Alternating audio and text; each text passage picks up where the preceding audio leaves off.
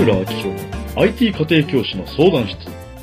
この番組は個人の時代には必要な IT スキルやビジネスに関する情報を配信していく番組です。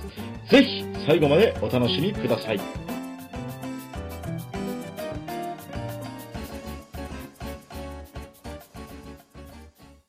どうもです。IT 家庭教師の藤村明宏です。今日のテーマはですね、第4回ということで、システムエンジニアって儲かるのっていう話についてね、していこうかなと思いますね。だいぶいろいろと切り込んだ、切り込んでるのかわかんないですけど、まあ、そこのね、話をしてみようと思います。まあ、この話をね、えっ、と、きちんと、えー正確には、まあ、この話を聞いて手に入るものは、まあ、実は業界っていうのはどうなってるのか、まあ、IT 業界ですね。まあ、特にこう、なんか皆さんのイメージという、実際の現場っていうのは結構乖離するのはこの IT 業界なんですけど、その業界の、まあ、裏側というか、真実というかっていうのが、えーわかるようになります。一方で、まあ、この話を聞かないと、まあ、多分、えっ、と、起こることは、まあ、自分の、まあ、自分の思い込みだけで物事がま、動いてしまうので、まあ、言ってみれば、まあ、なんだろうな、まあ、実際の行動と結果が伴わないみたいなこともあったりするんじゃないかなと思います。で、まあね、あの、ここまで話を、まあ、掘り下げてきた。掘り下げてるもんね、これから掘り下げていくんだけども、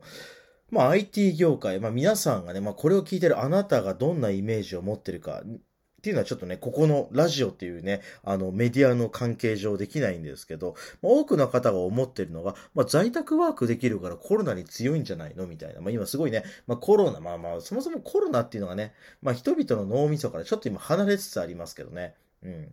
まあ不況に強いか、まあこういうね、外に出れないよっていう緊急事態に強いのかどうかっていうことに関して言っておくと、まあ、緊急事態、外に出れないっていう問題に対しては強いんじゃないかなと思います。ざまあ、在宅で仕事できるからね。在宅でも仕事が成立するから、まあ、飲食店とかよりは、病気とかね、外に出ちゃダメだよっていう接触禁止みたいな、まあ、アクシデントには強いですよねっていう話。じゃあ、その上でもコロナってそれだけじゃないじゃないですか。まあ、そこから来る経済的なね、あのまあ、いろんな波とかね、まあ、あったりするわけ。まあ、不況ですよね。まあ、厳密不況って言ってもね、あの、売れてるところはあるんですよ。だって Mac なんてあれらしいですよ。まあ、このコロナの時期の方が売り上げ高いらしいですからね。確かに、なんか今の方こね、Mac 並んでる気がしますよね、人が。うん。まあ、それは一旦置いといたとして、じゃあ IT 業界どうなのって話なんですけど、まあ、IT 業界ははっきり言って、今回、多分ね、コロナによって結構縮小を予期された業界の一つなんじゃないかなって思います。うん。言ってみれば、あの、今までこうね、エンジニア、エンジニアね、言ってみればなんだろうな、エンジニア専門職、いわゆる手に職つけてっていうのが、まあ今その象徴がエンジニアになってるわけじゃないですか。だからね、多くの人が、まあ言ってみればね、あの、まあ今までエンジニアっていうと理系がやってるもんっていうのがね、今文系の方もね、エンジニア、ね、プログラミングとか覚えて、ね、エンジニアにチャレンジする方も増えてきてるわけですよね。うん。まあそんな感じで、まあいわゆる、なんか稼げるっていうイメージが出たときに、まあエンジニア、ね、あの、そういうプログラムが得意なら稼げるっていうね、イメージを持ってる方が非常に多いんじゃないかなと思います。うん。まあ在宅には強いよねってさっき話した通りなんだけど、でも実は今回コロナ、じゃあなんでね、コロナの影響を受けてエンジニア業界、あ、ね、システムエンジニア業界やばいんですかっていう話なんですけど、まあね、ちょっと前までエンジニア業界で言われてた問題って何なのかっていうと、あれです。あのー人がいない。うん。技術者がいない。えー必要な仕事現場はたくさんあるのに、えーえやってくれるエンジニアがいない。困ったぞっつって、まあ、仕事量だけ増えて、ね、エンジニア人数はそのままで仕事量ばっか増えてからブラックだみたいなことになったわけじゃないですか。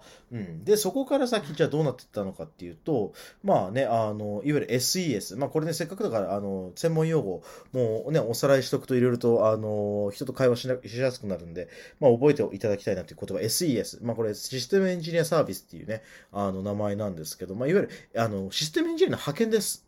うん。そう。わかりやすく言うと。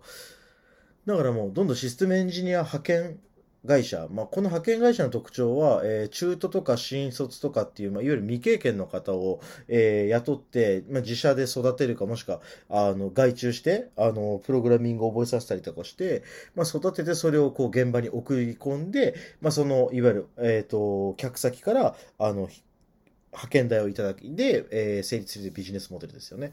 で、その、えー問題が今までは何だったのかっていうと、もうエンジニアが足んないと。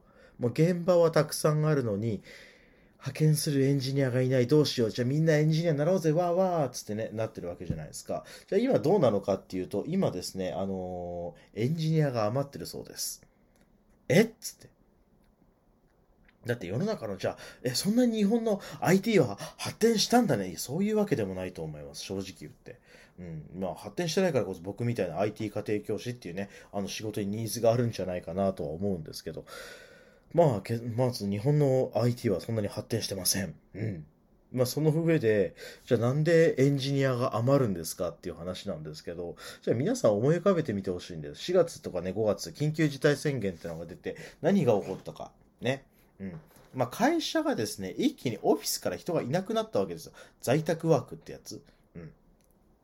そう。で、まあね、あの、今ニュースとか見てる方はね、日経新聞とかね、あの、いろいろニュースを追いかけてる方はわかると思うんですけど、まあ、どんどん大手がね、今リストラとかをし始めてるわけですよ。あれもすごかったですね、あの、オリエンタルランドも。うん。っていうように、まあ、大手の企業が、言ってみれば、まあね、あの潰れるとまではいかなくても、まあ、結構閉鎖的な状態になってると。閉鎖的な状態になってくると、エンジニアの派遣っていうのは、そもそもサービスとして成立しなくなってくるってことですよ。うん。そう。だ受け入れてる余裕がねえっていうか、あの、そんな外注に回してる、あの、よ、よ、よ、あの余裕がうちにはねえんだみたいな感じで、もうどんどん会社側が閉まっていくから、あの、案件がなくなってくるんですよ。だから今までは、あの、市場としてニーズは高かったのに、ニーズが減少していくと。で、供給がそのまんまだから何が起こるかっていうと、エンジニアが余るっていう状態なんですよね。うん。だこれが今、えー IT 業界として起こっている事実です。うん。まあ、これは紛れもない事実で。だから、えっ、と、はっきり言って、えー今、IT スキル身につけたら、エンジニアになって稼げるようになりますかっていうと、えー答えは必ずしもイエスとは言えないよねっていうところ。うん。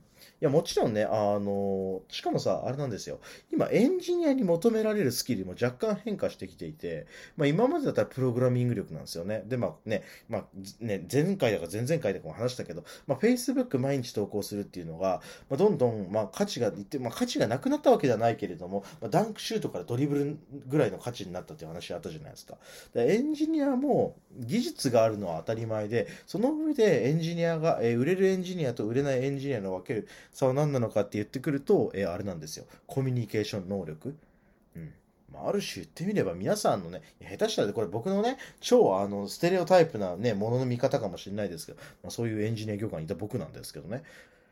まあ、言ってみればもうね、あの教室で言えば、いわゆるオタク集団に属するような人間で、コミュニケーションを取らなくていいからエンジニアになったみたいなね、いう人もいるかもしれません。ですけど今本当に客先で、ちゃんとコミュニケーションを取りながら、どんなプログラムが必要なのかって、きちんとヒアリングした上でそれを反映させるっていう技術が結構重宝されるし、必要とされてるんですよね。うん。だから、あの、えね、意外とですよ、あの、IT スキルなくてもなんとかなっちゃう。うん。なんとかなりやしないか。うん。そう。だから意外とですね、エンジニアっていう業界、IT っていう業界を改めてちょっと皆さん見直してみてほしくて、別に IT 業界は、あの、主にですね、B2C っていう概念がほとんどに、あ、B2C ってどういうことかって、あの、いわゆる個人を相手にしてってことですね。はい。あの、別に C は個人っていう、個人の C じゃないですよ。はい。まあ、うん。そう。個人を相手にしてないじゃないですか。IT 業界で。別にだって、一般家庭にソフトとかアプリを売ってるわけじゃないでしょ？うん。そう。ってなってくると、まあ、アプリを売ってる、まあ、またね、まあ、ゲームアプリみたいなの、またあれまた別変わってくるね。I、IT 業界。まあ IT 業界ちょっと特殊な分類だね、あれは。そう。で、IT 業界、主にお客様先はどこなのかっていうと会社じゃないですか。まあ、えっ、とね、御社にこういうプログラム入れませんかとか、御社に顧客管理システムを入れ導入しませんかみたいな、まあ、ことをしていくのが、まあ、いわゆるね、IT 業界なわけでございますよ。で、IT 業界は、まあ、言ってみれば会社が相手だから、まあ、会社がいなくなるとお客様いなくなるから、必然的に、えーできなくなると。いや、仕事はできるんです。そう。仕事はできるんですよ。在宅でも可能だから。プログラミングはパソコン1台さえあればいけますから。うん。だから仕事はできるけど、仕事がそもそもないみたいなね。そういう不思議な状況になります。うん。不思議だよね。うん。そうだ、IT 業界が、えー、じゃあね、改めてシステムエンジニア儲かるんですかっていうことに関して言うのであれば、ちゃんと業界とかが読める人だったら、まあ、IT スキル身につけることによって、えー、儲けることができるんじゃないかなと思います。だから IT エンジニアね、システムエンジニアになったからって儲かるっていうのは、もう通用しなくなってきたなっていう状態。うん。だって、さっきも言ったじゃん。ね、エンジニアの方が溢れちゃってるケースがあるっていうんだから。そういうこともあるので、必ずしも、えーと、気をつけてほしいのはそういうことですね。だまず業界っていうのを、えー、見たときに、まあ、まず押さえておくべきは、まあ、誰がお客様なのかっていうところ。うん。まあ、そこは最低限抑えていかないと、まあ、きついんじゃないかなって思います。まあ、逆に言えばお客様が誰なのかっていうのを抑えた時点で、ほとんどビジネスのアドバイスとかビジネスのコンサルはほぼほぼ終わってますね。そこが聞き出せた段階で。うん。そう。だからまあね、業界とかまあね、あの、これからね、あの、まあ起業しようとかビジネス自分でぶっ立てようとか、まあもしくはなんかこれを聞いてくださってる方の中に経営者の方もいるかもしれませんね。そういう方ありがとうございます。そういう場合も、えー、まあお客様、業界っていうのを見たらいいんじゃないかなと思います。IT 業界はね、まあ、あの、まあ見てる、見えてるものが全て常に正しいかっていうとそうでもないっていうのがね、まあ、最近皆さん少しずつ分かってきたかと思います。なのでね、まあ慎重に見ていただければなと思います。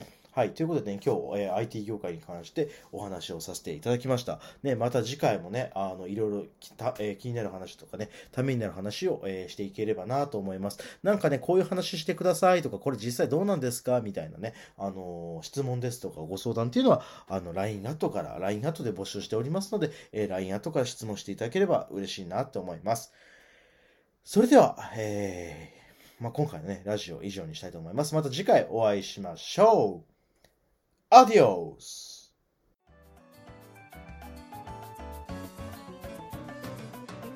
藤村明宏の IT 家庭教師相談室は番組を聞いてくださっているあなたの質問を公式 LINE にて募集しております。